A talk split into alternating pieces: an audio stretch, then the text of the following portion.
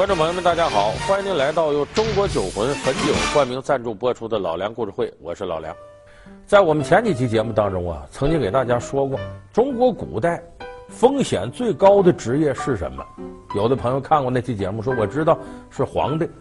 说怎么皇帝风险最高呢？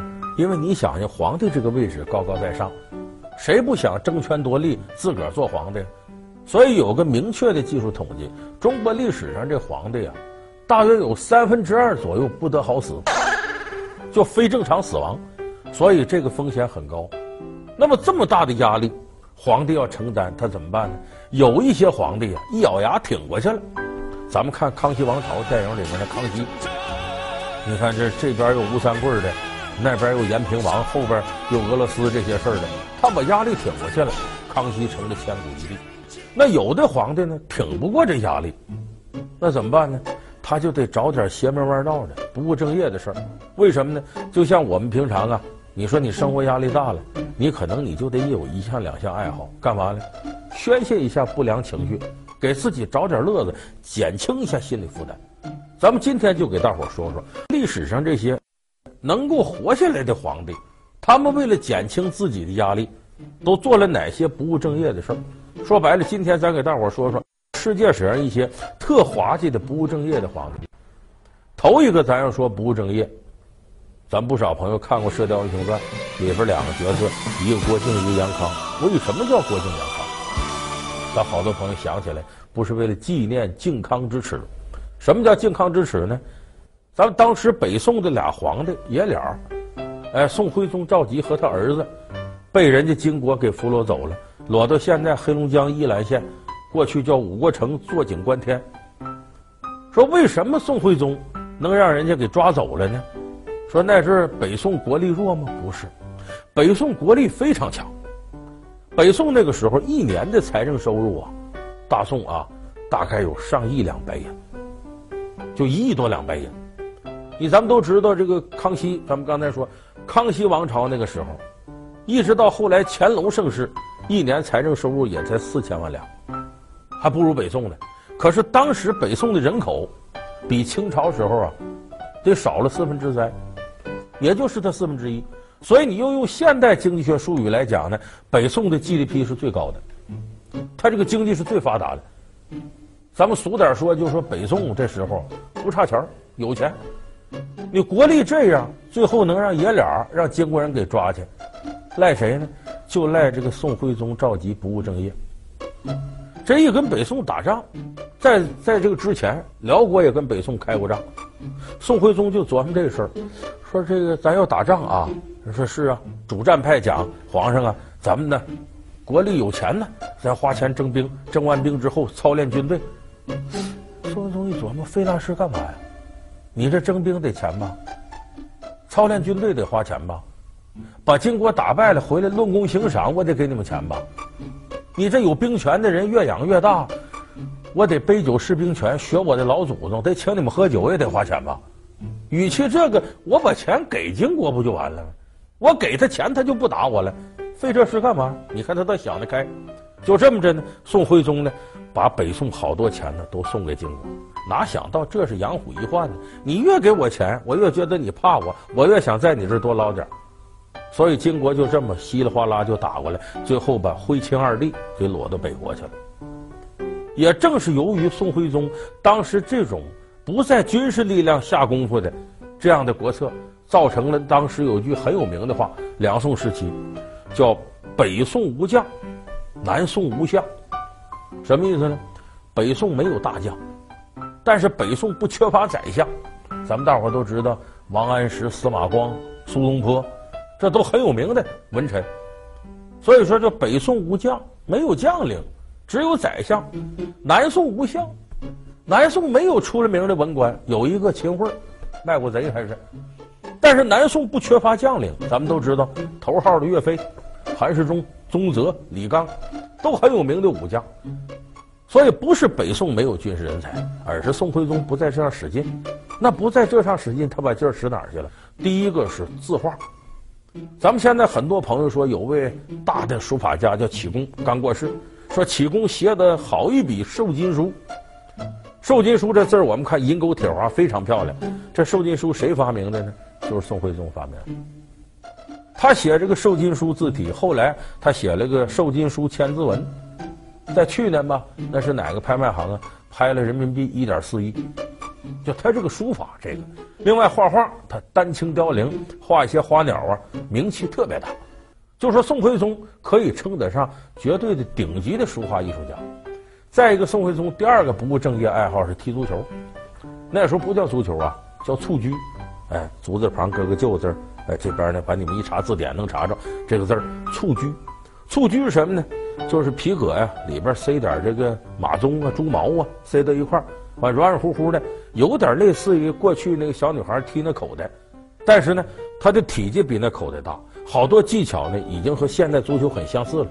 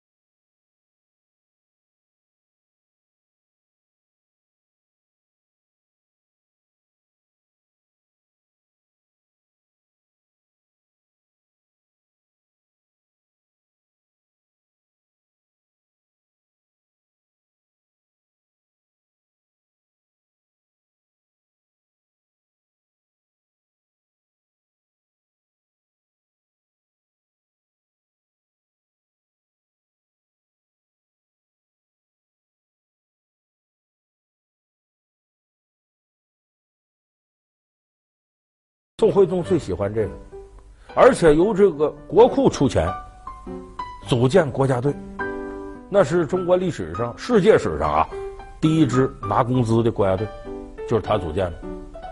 这国家队里头号明星是谁呢？那就是高太尉高俅。高俅呢，当时给别的王爷效力，宋徽宗那时候还没有登基，给宋徽宗送礼，正赶上宋徽宗组织一帮人踢足球，这球一下子飞场外去了，高俅站场边，啪一伸腿把这球带过来，哎，一转身站那儿了。这个动作大家熟悉，齐达内嘛，管这叫什么轮转呢？空中一接球下来，直接卸力。当时宋徽宗一看，哎呦，这高俅这手艺太好了，就那么的开始重用高俅。所以那个时候宋徽宗不务正业，在这上下这么大力气，他在治理国家上肯定是就没那么多精神头了。所以北宋的稀里糊涂的爷俩让人给抓走了，把自个儿子都给搭上了。那么咱们下边再说这位皇帝呢，不是大儿子的事儿，他不务正业到什么程度？连自个儿媳妇饿死了他不知道。皇上媳妇那皇后，皇后饿死了，他愣不知道。这个皇帝更有意思，他的名字呢叫朱由校，是大明天启皇帝。大明朝朱由校以下就是崇祯皇帝朱由检，倒数第二任皇帝。大明江山到崇祯上来，怎么都喂不活了那是。崇祯自己很努力，最后也没办法摆脱不了一六四四年吊死到煤山的命运。跟谁打下来呢？就跟这个他的上一辈。哎，这个天启皇帝朱由校有直接关系。这个天启皇帝呢，打小没读过多少书，他有个最大爱好，你都想不到一个皇上有这爱好，干木匠。咱有的朋友看过有个电影叫《十全九美》，说里边有个太子逃出皇宫，进入深山老林找了一本秘籍，在咱们看这秘籍得九阴真经之类的，结果那是个鲁班秘籍，干木匠的。哎，那个电影情节就是根据天启皇帝的事儿改编的。这个天启皇帝呢，他在干木匠活的时候不愿意让别人打扰，所以当时他身边有个大奸臣太监魏忠贤进来一看，专赶这个时候来上奏来。一看皇上在这儿咔嚓咔干木匠活呢，他进来了。皇上有这么个事儿啊，这个户部上来，兵部上来，怎么怎么？这皇上哪听这？哎呀，你自个儿看着办吧。哎，都他说了算了。但是这皇上你得承认，他的木匠活好的顶点，好到什么程度？他做完这个小箱子、小柜儿的椅子，咱们现在都知道明清家具。你看咱这这是仿明清家具，哎，这个后背啊符合人的这个脊柱，你往这儿这么一坐，往后一靠舒坦。在当时胖人都愿意这椅子，能填满呢。你瘦人搁里边咣啷咣当的，所以这明清家具它的成就是非常大的。这个天启皇帝的手艺就代表着明清家具的最高水准。悄悄的去了趟西市口，到了西市口，把您做的三件活往那一搁，哎呦，全都给炸了锅喽！您说说什么呢？没有啊？这个说了，您瞧瞧，您瞧瞧人家这手艺；那个说了，您瞧瞧，您瞧瞧人家这想法。那不过是朕小试牛刀，您瞧瞧，就人家这么一玩就玩意儿是个国宝来。嗯，他做完了这东西，箱子、柜、椅子什么的，柜扔到那不管了。有的太监把它偷出去，干嘛？拿到市场卖去。卖的那价，你不能说是皇上的啊，反正卖这个价啊，比当时最好的木匠的价还贵。人家一看，这个东西肯定是鲁班在世造出来的，你说他能耐得多大？就可惜这么个皇上不务正业，说怎么皇后给饿死了呢？他这一忙活这事儿呢，就没心思管别的事儿。朝廷的事交给魏忠贤了，后宫的事给谁？给了他奶妈管。他奶妈叫客应月，跟魏忠贤两人有点不正当关系。这个奶妈一手遮天管后宫了。也挨着皇太后死的早，皇后还懦弱，她奶妈把后宫事都管过来了。这个女人就不简单了，为了自己的利益呢，谁她都收拾。你要不听她话，我怎么我把你软禁起来？我干脆把你饿死。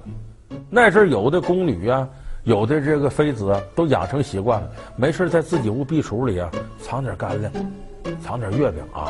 月饼有的那隔多少年馅儿都不带坏的。防腐剂加的多，搁这儿，别哪天把我关了，我把这打开吃一口。哎，就宫里头好多人都养成这习惯了，在壁橱里放点东西。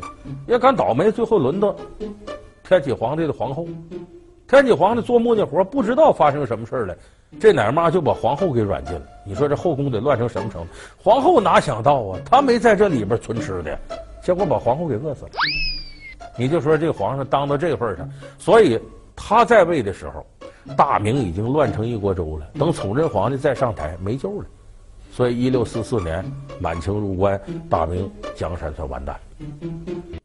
你看我说半天，有的观众说：“哎，这中国古代皇上真不怎么样。”不光中国的，国外也是这样，也有那玩物丧志、不务正业的。咱们翻开世界历史课本，法国大革命，攻陷巴士底狱，国王路易十六两口子被送上断头台。咱不少朋友记得这段。有人说，这路易十六，一七九三年，跟他的这个皇后。玛丽两个人被送上断头台。一想，这个末代皇帝啊，一般来说呢，荒淫无道、无耻之极、残暴之极，肯定不是什么好鸟。但是你翻开仔细研究过的历史，你发现呢，这个路易十六真不是那样人，他没干过什么缺德的事儿，他就一个毛病，不务正业，喜欢什么呢？喜欢研究锁。他现在有人说小偷关门别锁，你别那么想，你家里这门要打不开。你给一个开锁，让他来了，背着你啊，不能让你看着，他有他一套。这路易十六就把这套研究明白了。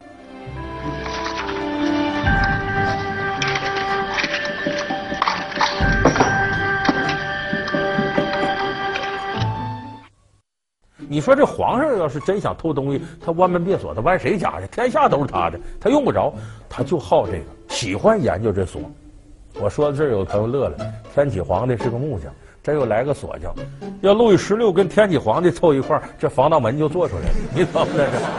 这路易十六他喜欢研究锁，不务朝政，可他媳妇儿可不是省油灯。他媳妇儿叫玛丽安托瓦内特，这他全名。这个女的用中国老百姓话说，就是个败家娘们儿，穿好衣服，吃好的东西，买最贵的首饰，天天开舞会，一高兴多少钱都能花出去。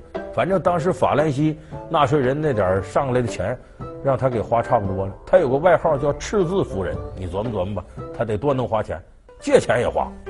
美国有个电影，哎，就说这方面事儿，反正叫什么什么呃绝代皇后啊，这个意思。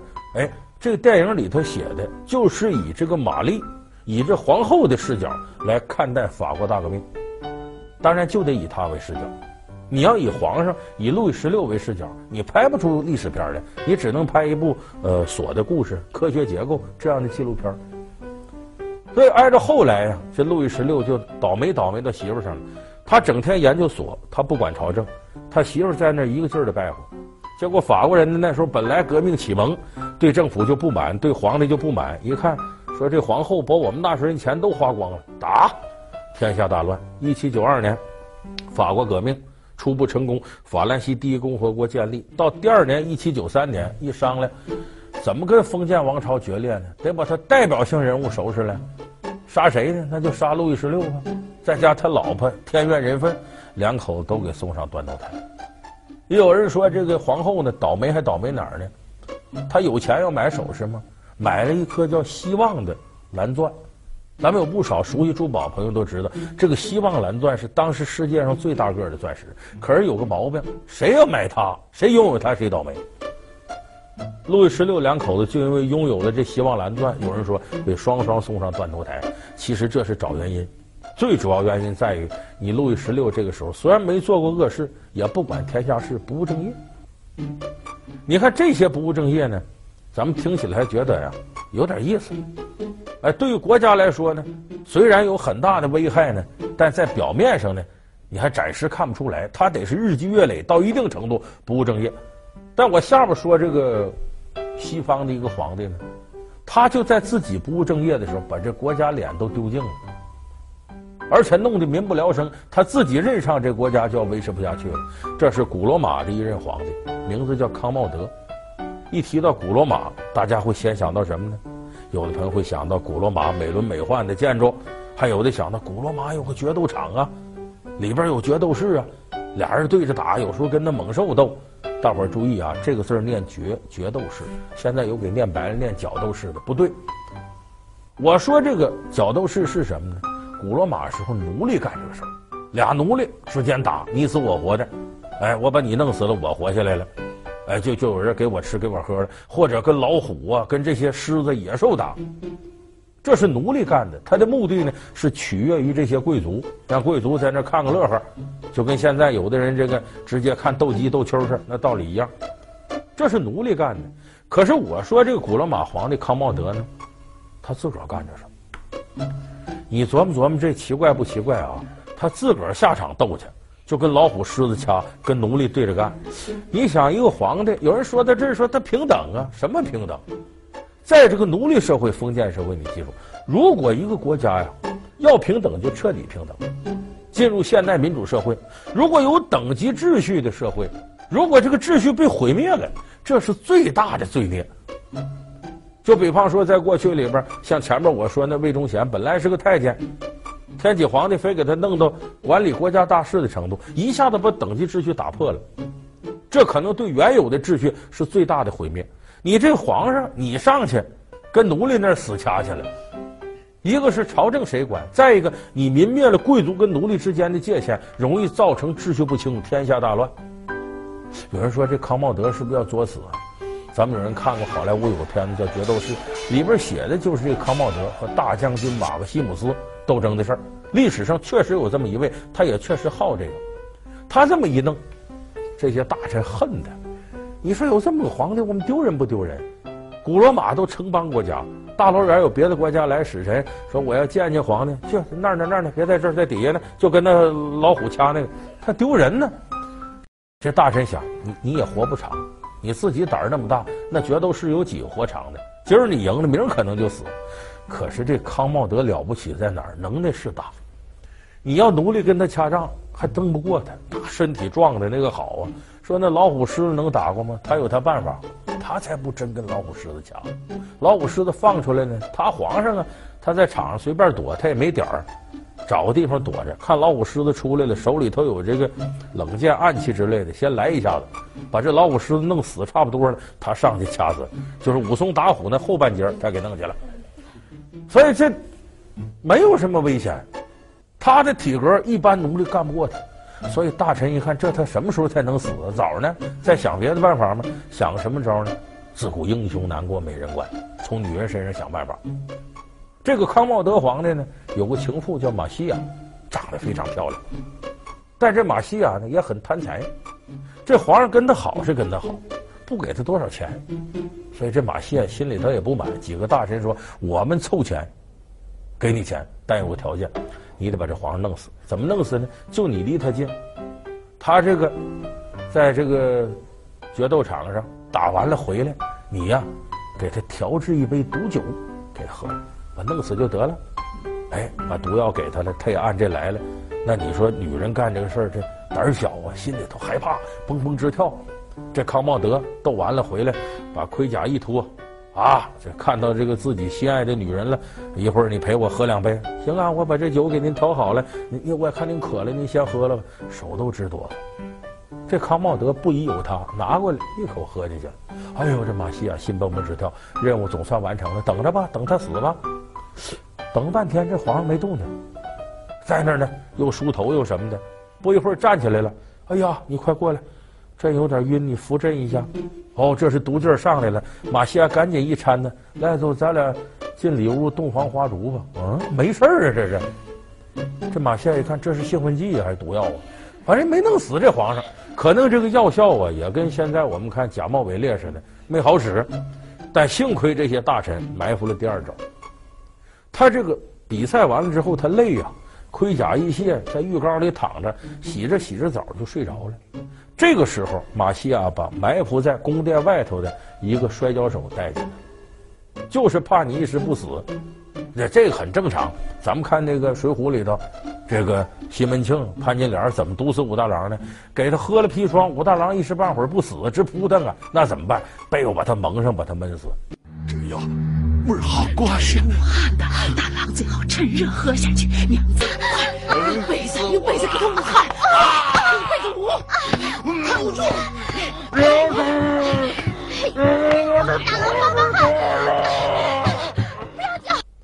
这时候他们就背着这招，这个呃摔跤手进来，割个绳子，把康茂德在浴缸里给勒死了。把他勒死了，这国家也让他祸害差不多，没多长时间，古罗马帝国就灭亡。所以你看，今天呢，我跟大家说了中国古代和世界史上的一些不务正业的皇帝，其实这是个什么道理？很简单，咱们现代人也能从中吸取教训。就说这个行当啊，你要干不好，不能勉强，你马上得换适合你的行当。有句广告词儿吗？叫“每个人都有自己的舞台”吗？你要找到适合你干的，问题悲剧就在于，在这个中国古代跟世界古代，一旦把你确立为九五之尊当皇上了，你轻易下不来，干也得干，不干也得干。那这块儿不适合你干，你还在这个位置上，那不完了吗？他跟我们现在啊某个机关呢、某个公司道理一样，你这一把手干不了，你还非在这干，你最终结果不仅这个单位完蛋了，你个人也完蛋了。所以，咱每个人要有自知之明，知道自个儿强项在哪儿，能够在复杂的局面之下呢，找到适合自己干的职业，把真正的适合别人干的职业，能够顺利的交到他人手里，而不要贪恋于权位以及权位以外的东西。其实，搁我们现代来说，就一句话：女怕嫁错郎，男怕入错行。好，感谢您收看这期由中国酒魂汾酒冠名赞助播出的《老梁故事会》，我们下期节目再见。